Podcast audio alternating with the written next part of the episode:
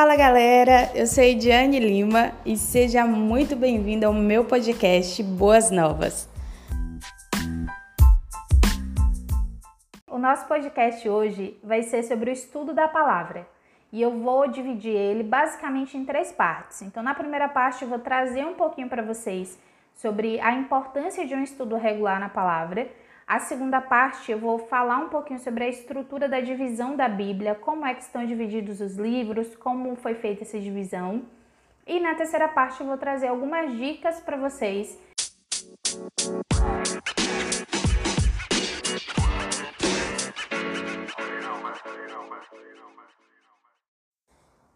Mais um podcast para vocês e hoje, como eu falei, vai ser sobre o estudo da palavra.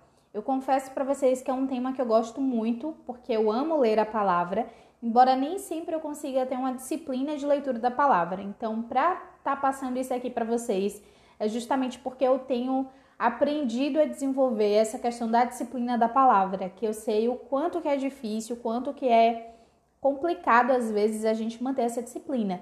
E uma das coisas que eu percebo que as pessoas não conseguem manter a disciplina, primeiro, é porque é, tem dificuldades mesmo com disciplina, com manter uma atividade de rotina. Segundo, é porque não consegue compreender muito bem como é a estrutura da Bíblia. E isso é muito importante para a gente compreender, principalmente é, porque quando a gente conhece essa estrutura da Bíblia, fica até mais fácil para a gente fazer planos de leitura, por exemplo. Então, é uma das coisas que influencia. E a primeira coisa que eu quero falar para vocês é o porquê que é importante ter um estudo regular na palavra. Eu sou a pessoa que geralmente eu questiono muito tudo que eu vou fazer, então eu sempre quero entender o porquê, é, por que isso é importante, de que forma isso traz algum benefício e com a palavra, quando eu entrei no Evangelho, não foi diferente, né?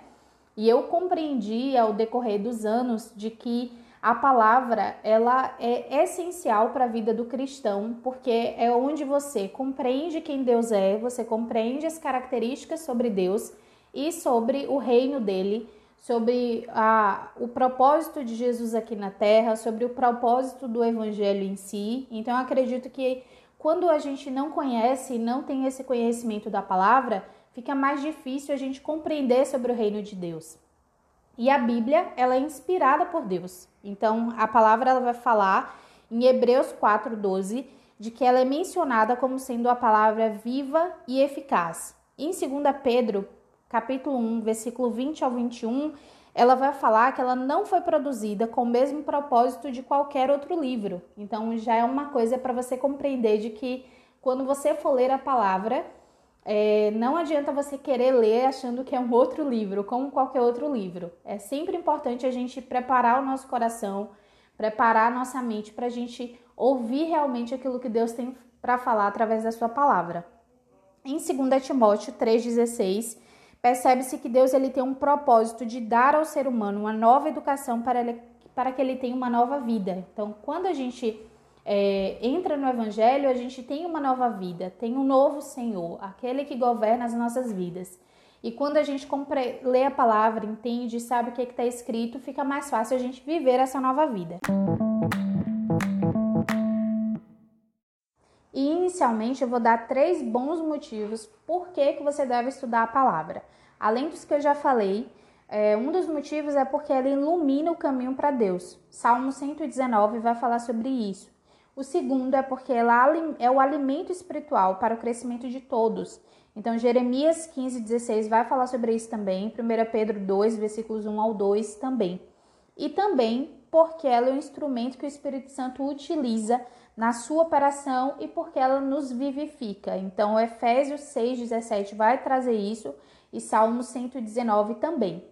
Só que como é que é feita essa estrutura da Bíblia? Mas antes disso, eu queria trazer uma curiosidade para vocês, que eu não sei se vocês sabem, mas eu também não sabia. E aí, à medida que eu fui lendo e estudando, eu descobri que inicialmente a Bíblia era, ela era formada oralmente, então ela passava de geração em geração através da fala.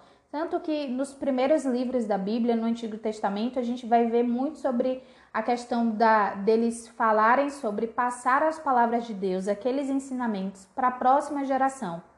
Então, a geração que viria, ela saberia dos ensinamentos de Deus a partir daquilo que o povo falasse. Então era uma forma de propagar o evangelho, né? Propagar os ensinamentos de Deus. Só que aí depois sentiu-se a necessidade de começar a preservar esses ensinamentos. E aí que veio a ideia de manter esses ensinamentos a partir da escrita.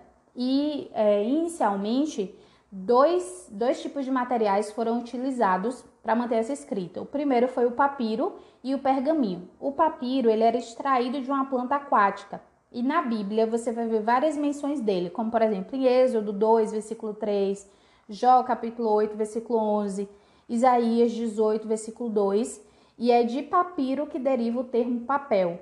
E seu uso na escrita ele vem desde os anos 3000 a.C. no Egito. Então era utilizado, foi um dos materiais utilizados. O segundo material utilizado foi o pergaminho, que era pele de animais, que era preparada para escrita e era um material superior ao papiro. Então ele era melhor, porém o uso era mais recente e teve seu uso generalizado só a partir do início do século I na Ásia Menor. E ele também é citado na Bíblia, em 2 Timóteo, capítulo 4, versículo 13. Então, esses foram os primeiros formatos da Bíblia, e a Bíblia ele tiveram alguns formatos primitivos. Por exemplo, era formato, era, era colocado em formato de rolo, de códice, de codex. O rolo era é um rolo de fato, né? Era feito de papiro ou do pergaminho. O códice era uma obra de formato de livro de grandes proporções, e o codex, que vem da palavra latim, que significa livro, eram onde tinham os manuscritos gravados em madeira, em geral do período da da, da Idade Média. O que a gente precisa é, saber também, que eu acho interessante, é que as línguas originais da Bíblia, as principais são duas. Então, o hebraico, que era utilizado para o Antigo Testamento, e o grego, que foi utilizado para o Novo Testamento. Após isso, aconteceu aí as traduções, que hoje a gente tem acesso é, a algumas delas. Então, como é a divisão da Bíblia? É, a Bíblia, ela, ela é dividida em duas partes tá? Ela tem ela tem 66 livros e é dividida em duas seções. Então é dividido entre Antigo Testamento e Novo Testamento. O Antigo Testamento é composto por 39 livros. E basicamente a mensagem do Antigo Testamento é falar sobre as ações de Deus aqui na Terra, sobre é, ela é marcada antes do nascimento de Jesus, então é quando Deus ele passa as primeiras leis para o povo. E aí ele, ele traz isso através do, do, dos profetas. Então, basicamente, o Antigo Testamento ele vai falar sobre isso. Só que no Antigo Testamento, dentro dessa divisão, existem outras divisões. Então, é dividido em quatro partes, que são os livros da lei, os livros históricos e os livros poéticos e, o, e os proféticos. Os livros das leis são os cinco primeiros livros da Bíblia, que foram escritos por Moisés e são chamados de Pentateuco. Então ele vai de Gênesis a Deuteronômio. E os livros das leis, basicamente, ele vai falar sobre a criação do mundo, sobre as primeiras leis de Deus para o povo. Ele vai trazer sobre o Êxodo também. Em seguida, vem os livros históricos, que são 12 livros, que vai de Josué a Esté. E aí ele vai dividir Israel em quatro períodos. Esses quatro períodos eram marcados pela teocracia, que foi Juízes, o livro de Juízes, que a teocracia é um sistema de governo em que as ações políticas elas são é, submetidas a, a questões religiosas. Então, no livro de Juízes, a gente vai ver que Deus levanta vários juízes para governar o povo, para que o povo tivesse um governo, porque ele, o povo clamou por isso, embora Deus quisesse governar o povo, mas ainda assim é, o povo queria um, um, líder, um juiz ali com eles. Então, é um dos primeiros períodos de Israel. O segundo período de Israel é na monarquia, que é quando o chefe de estado é composto por um rei ou por uma rainha, que a gente vê Saul, Davi e Salomão. É, o terceiro momento de Israel é a divisão do reino e cativeiro, que divide Judá e Israel. E o último período é o período pós-cativeiro. Após isso, os livros das leis, a gente vai ter os livros poéticos, que são de Jó é de Jó até Cantares. São os livros que trazem conteúdo de oração, devocional, ensino sobre sabedoria, sobre a existência da vida, são alguns dos conteúdos. Após os livros poéticos, a gente tem os livros proféticos, que são divididos de duas formas. Os profetas maiores, que são cinco livros de Isaías a Daniel, e os profetas menores, que são os 12 livros de Oséias a Malaquias. Isso tem o nome de maiores e menores pelo conteúdo do livro e também pelo ofício do profeta naquela época. Já o Novo Testamento, ele é composto por 27 livros e ele pode ser dividido em quatro partes, que são os evangelhos, a história, os históricos, né, a epístola e as profecias. E a principal mensagem do Novo Testamento é, se refere à obra redentora de Jesus Cristo. Então, ele vai abordar sobre a igreja primitiva, que foram as primeiras a serem formadas na época de Jesus, além de preciosos mandamentos sobre a vida com Deus. E ele vai trazer isso dividido nessas quatro partes. Os evangelhos são os quatro primeiros livros do Novo Testamento, que é Mateus, Marcos, Lucas e João, e são evangelhos que vão contar a história do nascimento, vida, morte e ressurreição de Jesus. Eles também vão relembrar alguns ensinamentos de Jesus para seus discípulos, como segui-lo e continuar sua obra depois do seu retorno ao céu. Em seguida vai vir o livro histórico, né, que é o livro de Atos dos Apóstolos, que é onde estão registrados os primórdios da igreja, era a obra dos discípulos de Jesus realizando milagres, pregando o evangelho então era onde, onde tem muito evidente a pregação do evangelho sobre o poder do evangelho mesmo. Depois vem as epístolas, que são epístolas ou cartas, podem ser chamadas das duas formas, que vai de Romanos a Judas. Elas vão conter as doutrinas da igreja. E assim, nove são dirigidas às igrejas, que vai de Romanos a 2 Tessalonicenses. Quatro são dirigidas a indivíduos, duas a Timóteo, uma a Tito e a outra a Filemon.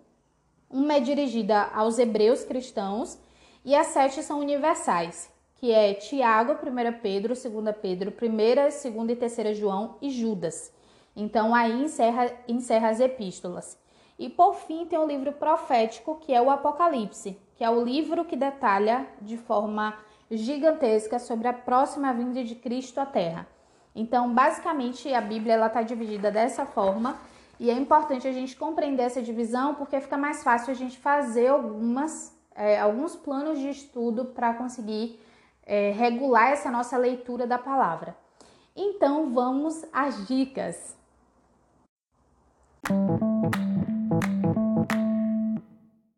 A primeira dica que eu tenho para você é para você separar um lugar, um horário e um tempo de estudos.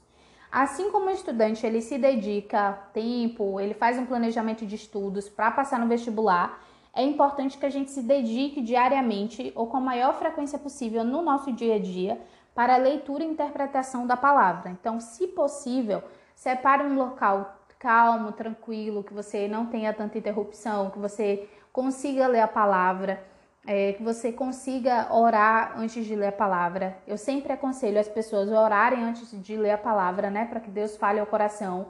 Ou então, à medida que terminou de ler, pega aquele versículo, aquele capítulo que você leu, compreende a mensagem no todo e ora em cima dela. Então, é um dos temas do próximo podcast, que vai ser sobre vida de oração. É um dos conselhos que eu sempre dou para as pessoas para pegarem a palavra para orar. Sem ler a palavra, a gente não tem nem conteúdo de oração direito, porque eu acredito que tudo é gerado por Deus, vem dele, e inclusive a nossa oração é gerada por ele. Então é um dos pontos que eu tenho aí para você. O segundo ponto é para você criar um plano de estudos. Então, você deseja estudar a Bíblia completa? É apenas o Novo Testamento? Quer ler primeiro algumas passagens específicas? Ah, Ediane, eu quero ler os profetas maiores, ou então eu quero ler os profetas menores. Agora você já compreende como a Bíblia é estruturada, como a Bíblia é dividida, e, é uma das formas que você pode é, estabelecer como plano de leitura. Ó, eu vou ler durante X tempo os profetas maiores. Então você pega os profetas maiores que eu falei para você e coloca como meta de leitura. Aí eu quero ler sobre os evangelhos. Então, pega os quatro evangelhos lá que eu falei e põe como meta de leitura. Ah, eu quero ler a Bíblia inteira. Tem estudos que apontam de que é, para você ler no dia, é ideal que você leia de dois a quatro capítulos no dia, que vai, vai corresponder aí a 10 minutos de leitura no seu dia, dependendo do seu ritmo de leitura. Então, se você tem dificuldade de ler a palavra, de ter uma disciplina, eu aconselho geralmente a você começar com um capítulo. Então, coloca um capítulo lá como meta para você ler e depois você vai aumentando gradualmente à medida que você for conseguindo. Uma outra coisa que eu aconselho também, para quem não tem tanta disciplina na leitura da palavra, é escolher livros menores. Então, as epístolas que eu falei lá para vocês, é, escolha uma das epístolas, das cartas, para que você leia e para que você consiga ter o, o planejamento de conseguir concluir essa meta que você estabeleceu. O terceiro ponto é que procure entender o contexto daquilo que você está lendo a Bíblia ela é histórica, então ela foi escrita aí anos atrás, muito tempo atrás.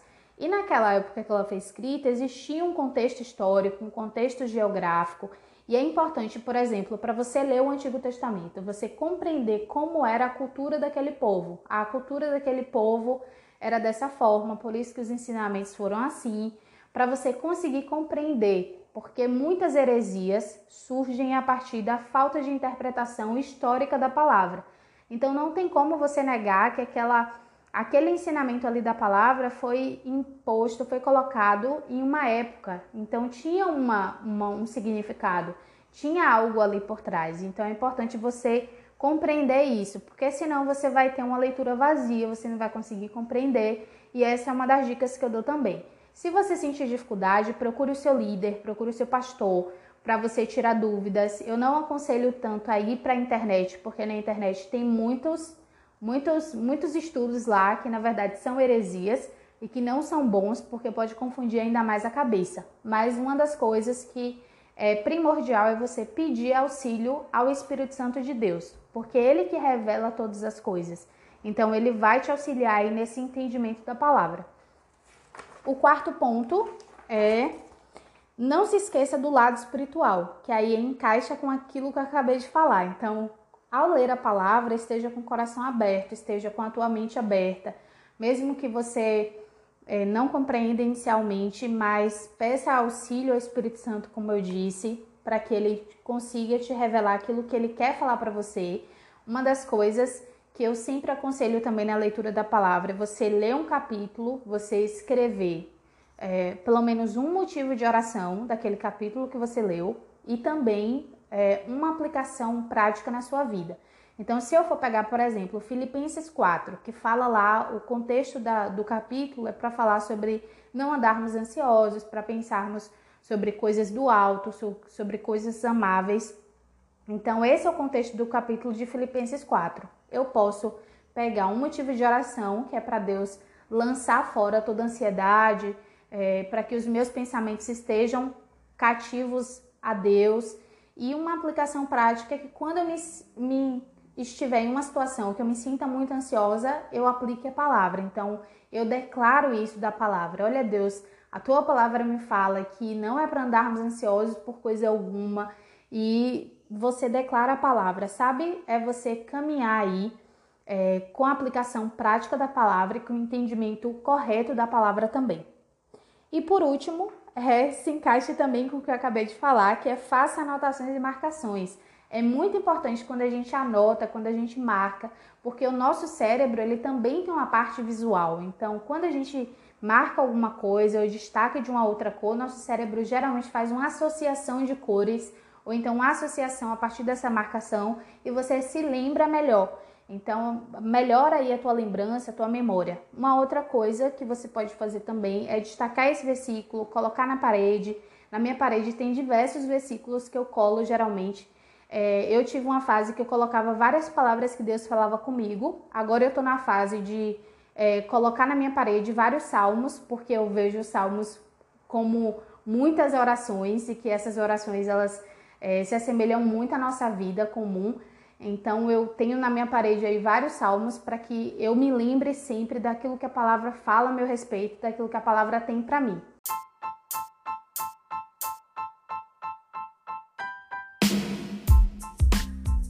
Então é isso que eu queria trazer para vocês. Eu espero que vocês tenham gostado, que vocês tenham sido edificados com essas informações e espero que você tenha sido impulsionado a manter uma disciplina de leitura da palavra.